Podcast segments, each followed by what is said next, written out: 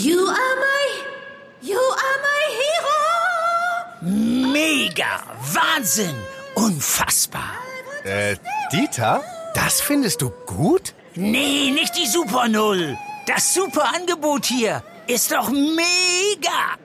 Das neue Google Pixel 6 ab nur einem Euro von Mobilcom Debitel. Mega Deal inklusive Google Bluetooth Kopfhörern. Jetzt sichern auf freenotdigital.de. Wir haben Impfquoten von 80 bis 90 Prozent in den großen Unternehmen. Und dann sagen sie eben, ja gut, dann machen wir eben Bereiche der Kantinen, wo nur die Geimpften essen. Also die Geimpften und die Genesenen. Dann sind die untereinander gut geschützt, brauchen auch keinen Abstand mehr halten, brauchen keine Masken tragen, nicht mehr diese komischen Plexiglas-Abstandshalter. Und die haben praktisch sehr viel mehr Normalität, sehr viel mehr Freiheit als die anderen. Unternehmen in NRW könnten künftig auf schärfere Corona-Maßnahmen setzen. Grund dafür sind die steigenden Infektionszahlen. Was neben Extrakantinen für Geimpfte und und Genesene noch so im Gespräch ist, das klären wir gleich. Bonn Aufwacher.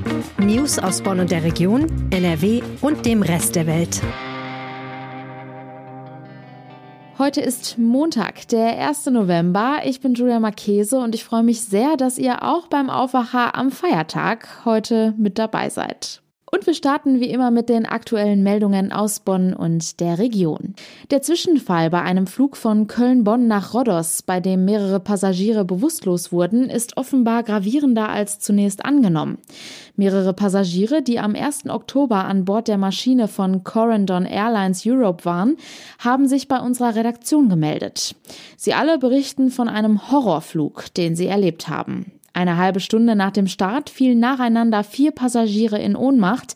Eine Frau hatte einen epileptischen Anfall. Ein Bonner hatte kurzzeitig einen Herzstillstand. Was die Ursache der Ohnmachtsanfälle ist, darüber rätseln die Betroffenen immer noch. Von der Airline oder den Behörden gibt es keine näheren Informationen. Luftfahrtexperten gehen davon aus, dass es sich um ein sogenanntes Fume-Event handelte, bei dem giftige Verunreinigungen in die Flugzeugluft gelangten. Hierbei wurden chemische Stoffe aus den Triebwerken in die Luft der Kabine geleitet. Dies passiere laut Experten täglich, durch die Masse der Flüge falle dies aber nicht groß auf, auch weil die Folgen für die Passagiere meist nicht so stark stark sein. Oft bliebe es bei Unwohlsein oder Kopfschmerzen. Die Folgen jetzt waren aber stärker. Solche Ereignisse zu verhindern sei eine Kostenfrage, so die Experten. Denn solche Fume-Events kommen bei nahezu allen Flugzeugen vor. Um dies zu verhindern, müssten Flugzeuge umgerüstet werden. Auch neue Filteranlagen in nahezu allen Passagiermaschinen seien nötig. Weltweit laufen Gerichtsprozesse, die aber meist von Piloten und Flugbegleitern geführt werden. Im Gegensatz zu den Passagieren sind sie deutlich häufiger den Giften ausgesetzt, wie ein Vorstandsmitglied der Flugbegleitergewerkschaft Cockpit erläutert. Die meisten Flugbegleiter seien für Fume-Events sensibilisiert. Sie können Passagiere anweisen, durch die Kleidung zu atmen oder sich nach Möglichkeit umzusetzen. Auch kann ein Pilot einen Sinkflug einleiten und die Kabinenbelüftung für einige Minuten ausschalten. Dies ist beim Flug von Köln nach Rhodos am 1. Oktober aber alles nicht passiert. Bei den Behörden liegen mehrere Beschwerden vor. Können die Bonner Oper, das Schauspielhaus und die Werkstätten überhaupt saniert werden? Diese Frage muss sich bald der Bonner Rat stellen, denn Kulturdezernentin Birgit Schneider-Bönninger wird eine Beschlussvorlage präsentieren, die genau diese Frage erörtert. Geht es nach ihr, soll ein Fachbüro die Bausubstanz der sanierungsbedürftigen Kulturgebäude in Bonn prüfen. So soll verhindert werden, dass ein ähnliches Fiasko wie bei der Beethovenhalle entsteht. Bei der Beethovenhalle wurde ebenfalls entschieden, sie zu sanieren, statt sie abzureißen und neu zu bauen. Ursprünglich sollte die Sanierung der Bonner Beethovenhalle Halle 61 Millionen Euro kosten und 2019 abgeschlossen sein. Doch aktuell wackelt selbst ein Termin zur Fertigstellung im Jahr 2024. Und auch die Kosten sind enorm gestiegen. Aus den geplanten 61 Millionen Euro sind jetzt schon 166 Millionen Euro geworden. Das will die Stadt bei der Oper, dem Godesberger Schauspielhaus und den Werkstätten in Beuel jetzt verhindern. Denn 2017 hatte die Stadtverwaltung vorgeschlagen, die Gebäude in den kommenden zehn Jahren für 109 Millionen Euro zu sanieren. Allerdings wurde bei dem eingeholten Gutachten die Bausubstanz gar nicht untersucht. Das soll jetzt nachgeholt werden. Und die Zeit drängt. Die Verwaltung kann derzeit Betriebsverbote wegen baulicher oder technischer Mängel nicht ausschließen. Große Teile der Opernfassaden sind zudem seit Februar 2020 mit Netzen gesichert, nachdem Betonteile abgestürzt waren. Am 18. November soll die Beschlussvorlage präsentiert werden. Die Stadt Bonn will im Laufe des Novembers Schilder auf zwei Bonner Hauptstraßen aufstellen, die die Geschwindigkeit dort auf 30 Stundenkilometer begrenzen. Das Tempolimit ist in Friesdorf auf der Servatiusstraße geplant. Ebenso soll künftig maximal 30 Stundenkilometer auf der in Beul liegenden Königswinterer Straße gelten. Die Stadtverwaltung machte dem Rat in seiner jüngsten Sitzung den Vorschlag aufgrund des Pilotprojekts zum Lärmaktionsplan, der Tempo 30 auf Hauptverkehrsstraßen vorsieht. Die Koalition Koalition aus Grünen, SPD, Linken und Volt sowie Ratsfrau Paula Erdmann von Die Partei stimmten dafür. CDU, FDP, AfD und der Bürgerbund Bonn lehnten die Vorlage hingegen ab. Einen Antrag der Stadt an das Bundesverkehrsministerium in Bonn als Pilotstadt flächendeckend Tempo 30 bis auf wenige Ausnahmen einzurichten, hatte das Ministerium mit Verweis auf die in der Straßenverkehrsordnung vorgesehene Regelgeschwindigkeit von 50 kmh in Ortschaften abgelehnt. Durch das Pilotprojekt gibt es für die Stadt aber auf diesem Weg einen Spielraum für bestimmte Hauptverkehrsstraßen. Entschieden wurde auch, dass auf dem Hermann-Wanders-Lebring einer weiteren Hauptverkehrsstraße in Endenich Umweltspuren eingerichtet werden. Die Ratskoalition will damit den ÖPNV und Radverkehr fördern. Die Opposition befürchtet dagegen ein Verkehrschaos. Und kommen wir nun zu unserem heutigen Top-Thema. Wie ist es eigentlich derzeit bei euch auf der Arbeit? In vielen Unternehmen gibt es ja schon länger unter Einhaltung der Hygiene- und 3G-Regeln, also man ist entweder geimpft, genesen oder getestet, die Möglichkeit, wieder normal zur Arbeit zu gehen. Ein Schritt zurück in die Normalität. Aber wie könnte es künftig weitergehen? Die bundesweite 7-Tage-Inzidenz, also die Zahl wöchentlicher Infektionen pro 100.000 Einwohner, steigt und liegt, stand gestern bei 149. In NRW haben sich einige große Unternehmen deshalb auch schon etwas einfallen lassen. Unter anderem soll es künftig extra Kantinen für Geimpfte geben. Mehr zu diesem Thema weiß unser Wirtschaftsredakteur Reinhard Kowalewski. Herzlich willkommen im Aufwacher. Ja, herzlich willkommen. Danke. Mit Blick auf die aktuellen Corona-Zahlen werden einige Unternehmen vermutlich gerade an einer neuen Anti-Corona-Strategie für den Winter feilen, oder? Ja, ich glaube, die Manager sind langsam genervt, dass der Staat die Impfquote nicht schneller hochkriegt. Ähm, und die sagen eben jetzt, irgendwann ist jetzt gut, wir wollen ganz normal arbeiten. Wir haben Impfquoten von 80 bis 90 Prozent in den großen Unternehmen. Und dann sagen sie eben, ja gut, dann machen wir eben Bereiche der Kantinen, wo nur die Geimpften essen.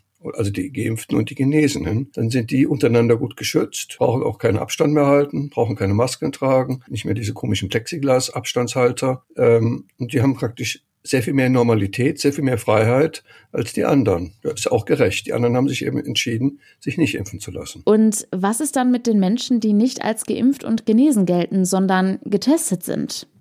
Ja, also das sind ja vier Unternehmen, die uns das berichtet haben bei unserer Umfrage. Es ist Bayer, das ist E.ON, das ist Ergo und das ist der Reiseveranstalter Altos aus Düsseldorf. Ähm, keiner sagt, die Nicht-Geimpften kriegen nur noch Trockenbrot im Keller und die Geimpften kriegen ein gutes Menü in der Kantine. Also so läuft das nicht, keine Sorge.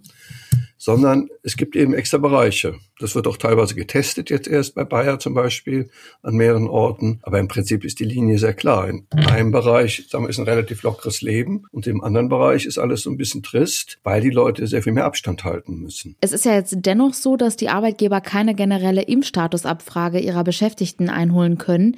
Wie kann denn dann ein solches Konzept überhaupt umgesetzt werden? Ja, wenn ich ehrlich bin, hat uns das keiner ganz klar gesagt. Aber ich bin mir relativ sicher, wie es läuft. Die Kantinen sind ja eigene, sind oft eigene Firmen innerhalb der Unternehmen oder sogar outgesourcete Firmen, also Fremddienstleister. Und die können ja wie jedes andere Restaurant einen Zugangsregel machen. Und wenn dann gleichzeitig noch einen anderen Bereich gibt, wo alle essen können, die nicht geimpft sind, sind die auch nicht negativ diskriminiert.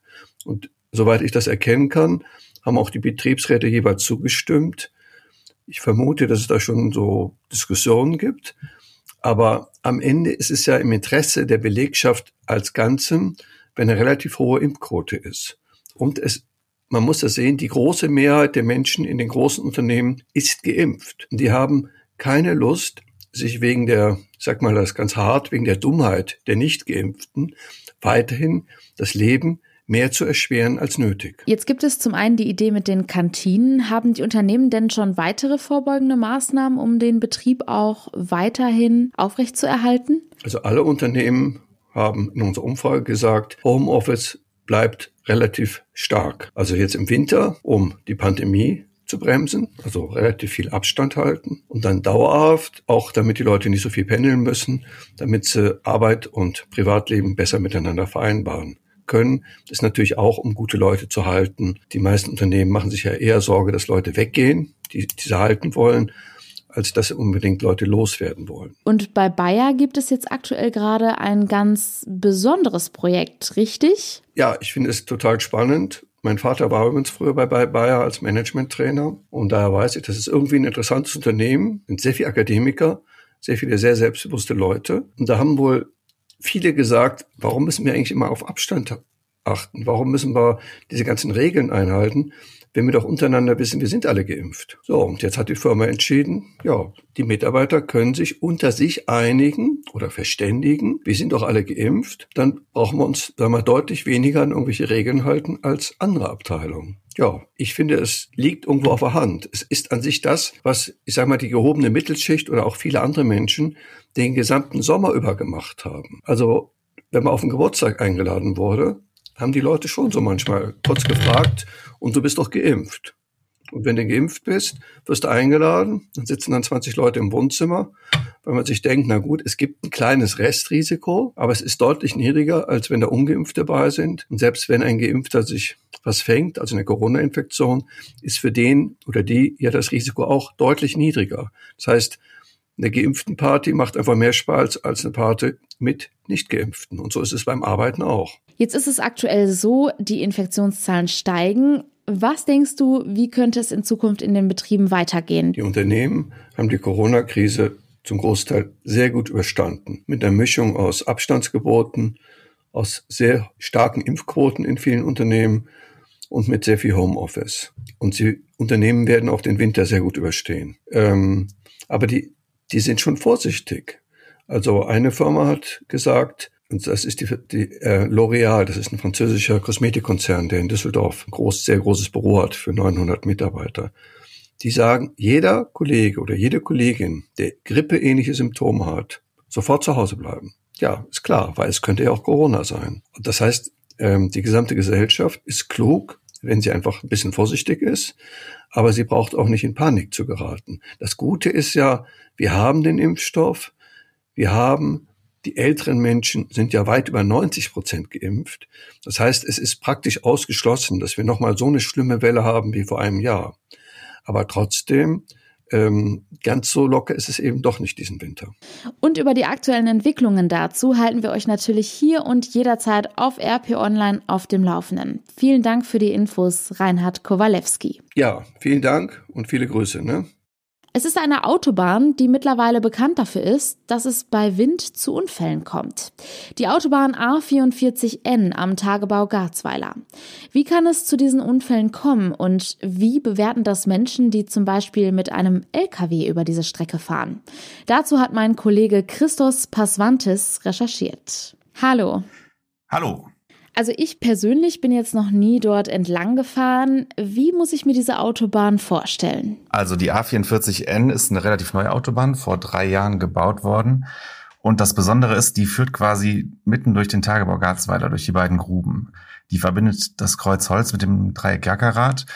Und dadurch, dass die quasi genau zwischen den beiden Gruben liegt, gibt's halt über ganz, ganz viele Kilometer keine Bäume, keine Häuser und keine Wände.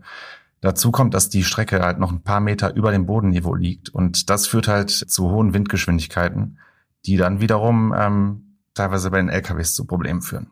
Das heißt, wenn es also keine Bäume gibt, dann gibt es quasi gar keine Barrieren entlang der Strecke. Genau, also wenn man wenn man auf dieser Autobahn fährt und nach links und rechts guckt, das kann auch teilweise äh, gerade wenn man den Tagebau noch nicht kennt, sieht das auch relativ beeindruckend aus. Äh, man sieht quasi über wirklich viele Kilometer sieht man einfach nur das äh, riesige Baggerloch. Du und die Kollegin Marei Wittinghoff habt mit Menschen gesprochen, die diese Strecke oft befahren und diese Situation genau kennen. wenn es so stark windet. Einer dieser Menschen ist Lkw-Fahrer Ralf Füllings. Was sagt er zu dieser Strecke? Ja, Ralf Füllings fährt äh, eigentlich mehrmals die Woche über diese Strecke mit seinem Lkw und äh, der hat ganz klar gesagt, äh, wenn es windig ist, dann äh, wackelt der Lkw da schon mächtig hin und her. Und er hat das als äh, Naturgewalt bezeichnet. Ja? Und ähm, seine Empfehlung ist eigentlich, äh, die Strecke gar nicht erst zu befahren, wenn es windig ist, oder halt eben langsam zu fahren. Ähm, er sagt aber auch, das kann ja im Endeffekt nicht die Lösung sein. Also da müsste man ganz, äh, ganz klar nachrüsten. Wie man so eine Strecke so planen konnte, das äh, hat er jetzt nicht verstanden. Ein weiterer Mensch, mit dem ihr gesprochen habt, ist der Chef einer Fahrschule in Erkelenz, die Aus- und Weiterbildung für Lkw-Fahrer anbietet. Was sagt denn er zu dieser Strecke? Ja, also er sagt auch, dass diese Strecke natürlich berüchtigt ist bei Lkw-Fahrern und ähm, er versucht auch mit, mit seinen Fahrern, wenn er sie ausbildet, über, über die Gefahren aufzuklären, die es da gibt. Ähm, er sagt auch, das macht schon einen Riesenunterschied, ob man 50 oder 60 kmh fährt, was ja eigentlich beides auch für Lkws ziemlich langsam ist für eine Autobahn. Er empfiehlt, dass man sich da als Lkw-Fahrer, aber auch vielleicht als Autofahrer, weil ähm, Autofahrer auch nicht frei von Gefahren sind auf dieser Strecke, dass man sich da langsam rantasten sollte. Und äh, seine Regel ist, wenn es auch nur ein bisschen windig ist, sofort langsam werden. Äh, und auch er hat uns gesagt, dass er nicht so ganz nachvollziehen kann, wie man diese Autobahn so bauen konnte. Ich habe schon zu Beginn gesagt, es gibt immer wieder Unfälle auf dieser Autobahn. Kannst du das mal einordnen? Ja, also die, die Strecke ist vor drei Jahren für den Verkehr freigegeben worden und in dieser Zeit hat äh, es jetzt sage und schreibe 25 Windunfälle gegeben. Das heißt äh, 25 Unfälle, wo ganz klar die Ursache der Starkwind von der Seite ist. Jetzt letzte Woche gab es ja das Sturmtief Ignaz. Da musste die Autobahn dann schon wieder gesperrt werden, nachdem ein LKW umgekippt ist. Das war schon die fünfte Sperrung seit 2018. Klar ist also, es muss etwas gemacht werden. Inwiefern wird denn auf diese Situation seitens der Autobahn GmbH reagiert? Also es gilt jetzt schon für Lkw und auch für Autos, die mit Anhängern fahren, gilt auf dieser Autobahn jetzt schon Tempo 60. Die Autobahn GmbH, die, die für die Strecke zuständig ist, ähm, sagt, das müsste auch eigentlich reichen. Äh, sie appelliert aber auch an Autofahrer und äh, natürlich gerade an Lkw-Fahrer, ähm, wenn es windig ist, Geschwindigkeit reduzieren und beide Hände fest am Lenkrad und einfach aufmerksam sein. Darüber hinaus ähm, weiß aber auch die Autobahn GmbH, dass die Strecke so wie sie jetzt ist eigentlich nicht bleiben kann. Ähm, es werden gerade verschiedene Optionen geprüft. Eine äh, ganz pragmatische Lösung ähm, wären im Endeffekt äh, wären Schutz. Ideal natürlich ein Schutzwall. Das ist aber kompliziert, weil das ist eine relativ lange Strecke. Ähm, das heißt, eine Schutzwand zu bauen wäre einerseits teuer und andererseits aber auch kompliziert im Bau, denn viel Platz ist da nicht. Und ähm, wenn man sich die Windkräfte dort vorstellt, dann ähm, dann weiß man, dass so eine Wand halt auch sehr robust gebaut werden müsste mit einem tiefen Fundament. Also da würden wir jetzt nicht von einem Leichtbauobjekt sprechen. Ähm, die realistischere und wahrscheinlich auch kurzfristig besser umsetzbare Variante ist äh, eine sogenannte videogestützte Windwarnanlage. Das ist etwas, ähm, was die Autobahn GmbH an anderen Standorten schon macht und auch dort ähm, prüft. Das ist quasi ein System, was automatisch frühzeitig erkennt, wann der Wind so stark ist, dass die Autobahn gesperrt werden muss. Weil im Moment ist es noch so, dass die Polizei quasi erst rausfahren muss und vor Ort dann prüfen muss, jo, es ist zu windig, wir müssen wieder sperren. Und ähm, das passiert dann leider meistens erst dann, wenn äh, schon was passiert ist, weil, ähm, wie ich eben schon gesagt habe, es ist leider schon häufiger vorgekommen, dass der Wind halt nicht nur Autos und LKWs zur Seite gewesen, sondern teilweise auch wirklich umgekippt hat.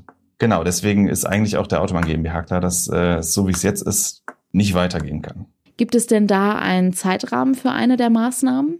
Ja, der Sprecher der Autobahn GmbH sagte mir auf jeden Fall, äh, wir können jetzt nicht damit rechnen, dass da im nächsten Frühjahr schon was steht. Also das wird noch dauern. Ähm, da gibt's aber noch aktuell keinen Zeitplan. Er hat mir auch gesagt, ähm, dass es, wenn es in Zukunft nochmal windig ist, keinenfalls auszuschließen ist, dass es wieder zu Sperrungen kommt. Christos Passwantes aus der Erkelenzer Lokalredaktion der Rheinischen Post über die A44N beim Tagebau Garzweiler. Vielen Dank. Bitteschön. Und das sind unsere Kurznachrichten. Mindestens 1000 Kohlegegner haben gestern in Lützerath friedlich gegen den Braunkohleabbau im Rheinischen Revier protestiert. Fridays for Future, Greenpeace und andere Gruppen hatten zu der Demonstration vor einem zum Abriss vorgesehenen Bauernhof in der Nähe des Tagebaubetriebs Garzweiler aufgerufen. Der Bauernhof, der ganze Ort und weitere Dörfer sollen nach den Planungen für den Kohleabbau weichen. Die Polizei sprach von über 1000 Teilnehmern. Nach dem schweren Unfall in der Düsseldorfer Innenstadt, bei dem ein 40-jähriger Fußgänger unter einer Straßenbahn eingeklemmt wurde, sucht die Polizei jetzt nach Unfallzeugen. Der 40-jährige sei lebensgefährlich verletzt worden. Der Straßenbahnfahrer erlitt einen Schock, wie die Polizei am Samstag mitteilte. Von den Fahrgästen sei bei dem Unfall am Samstag gegen 18.40 Uhr niemand verletzt worden, teilte die Feuerwehr mit. Zum Schluss wie immer noch der kurze Blick aufs Wetter. Und da erwarten uns Temperaturen zwischen 11 und 15 Grad. Überwiegend bleibt es niederschlagsfrei. Im Bergland sind allerdings einige Schauer möglich. Das meldet der Deutsche Wetterdienst. Und das war der Aufwacher vom 1. November. Ich wünsche euch einen schönen Feiertag. Ciao. Mehr Nachrichten aus Bonn und der Region gibt's jederzeit beim Generalanzeiger. Schaut vorbei auf ga.de.